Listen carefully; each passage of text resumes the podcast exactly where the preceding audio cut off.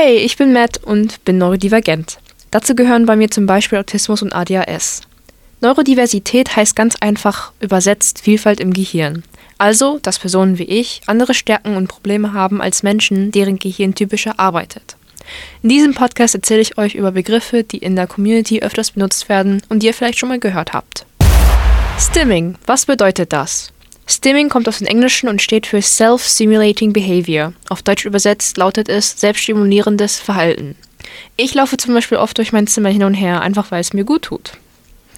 Es gibt aber auch viele andere Beispiele für Stimming. Zum Beispiel hüpfen, schaukeln, sich mit dem Körper bewegen, irgendwelche Geräusche zu machen, vielleicht ein Lied mitzusingen, ähm, Gegenstände berühren. Viele verschiedene Fidget Toys können diese Kategorien abdecken und sind deswegen sehr beliebt. Ihr kennt bestimmt den Fidget Spinner. Das ist ein Beispiel dafür. Sie helfen, den inneren Druck abzubauen, schützen vor Selbstverletzung und man kann sie gut bei sich tragen, weil sie klein sind und in die Tasche passen. Stimming ist ein großes Hilfsmittel für viele Menschen, deshalb sollte man sich nicht dafür schämen. Am häufigsten stimmen autistische Menschen. Das ist aber nicht nur auf Autisten begrenzt, rein theoretisch könnte jeder stimmen. Warum stimmt man eigentlich? Viele Neurodivergente nehmen ihre Umwelt anders wahr und verarbeiten Reize anders, sodass die Reize sie überfördern können. Stimming hilft neurodivergenten Menschen vor Reizüberflutung, auf Englisch Overstimulation. Das trifft zum Beispiel häufig bei Autisten zu. Es kann aber auch genau das Gegenteil sein. Dass Menschen stimmen, damit sie einen Reiz haben, zum Beispiel wenn sie mit den Fingern tippen, während sie etwas lesen.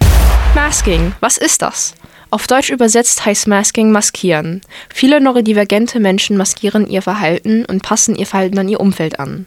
Sie versuchen, ihre Mitmenschen nachzuahmen. Beispielsweise unterdrückt man den Drang zu stimmen oder unterdrückt Ticks. Man plant auch Konversationen im Voraus, um zu wissen, wann man was sagt, wie man reagiert und welche Gesichtsausdrücke angemessen sind.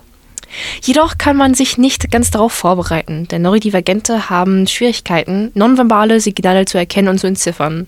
Manche können das erlernen und nachahmen, manche nicht. Dieses Anpassungsverhalten ist anstrengend. Menschen, die erst später im Leben diagnostiziert werden, masken ihre ganze Kindheit lang und das kann zu Depressionen, Burnout, Trauma und oder Angststörungen führen. Zu viel Masking kann emotionalen Schaden verursachen. Und das alles nur um in eine Gesellschaft zu passen, die vor allem auf neurotypische Menschen fokussiert ist. Um einen Platz in der Welt zu haben, für Akzeptanz. Gerade deswegen ist Aufklärung wichtig, dass neurodivergente Menschen ihr Verhalten nicht mehr unterdrücken müssen und gegebenenfalls krank werden, sondern dass sie so leben können, wie sie wollen. Was sind Hyperfixations? Eine Hyperfixation ist eine extreme Fixierung auf etwas, zum Beispiel eine Show, eine Franchise, ein Thema und vieles mehr.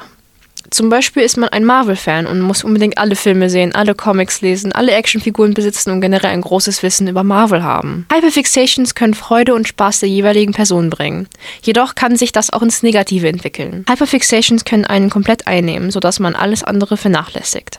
Man ist so besessen davon, dass man tägliche Aufgaben und Bedürfnisse als unwichtig betrachtet oder einfach vergisst. Deswegen ist es wichtig, dass diese Fixierung unter Kontrolle ist. Wenn sie richtig angewendet wird, kann sie einen richtig weit bringen und ein großer Vorteil sein und nicht nur Nachteile mit sich bringen. Kennt ihr schon diese Wörter? Wenn zuvor noch nicht, hoffe ich, dass dies euch geholfen hat, diese Begriffe zu verstehen. Je mehr Menschen über Neurodiversität Bescheid wissen, desto mehr Akzeptanz gibt es in der Gesellschaft. Es ist wichtig, dass neurodivergente und neurotypische Menschen erfolgreich zusammen in einer Gesellschaft leben können.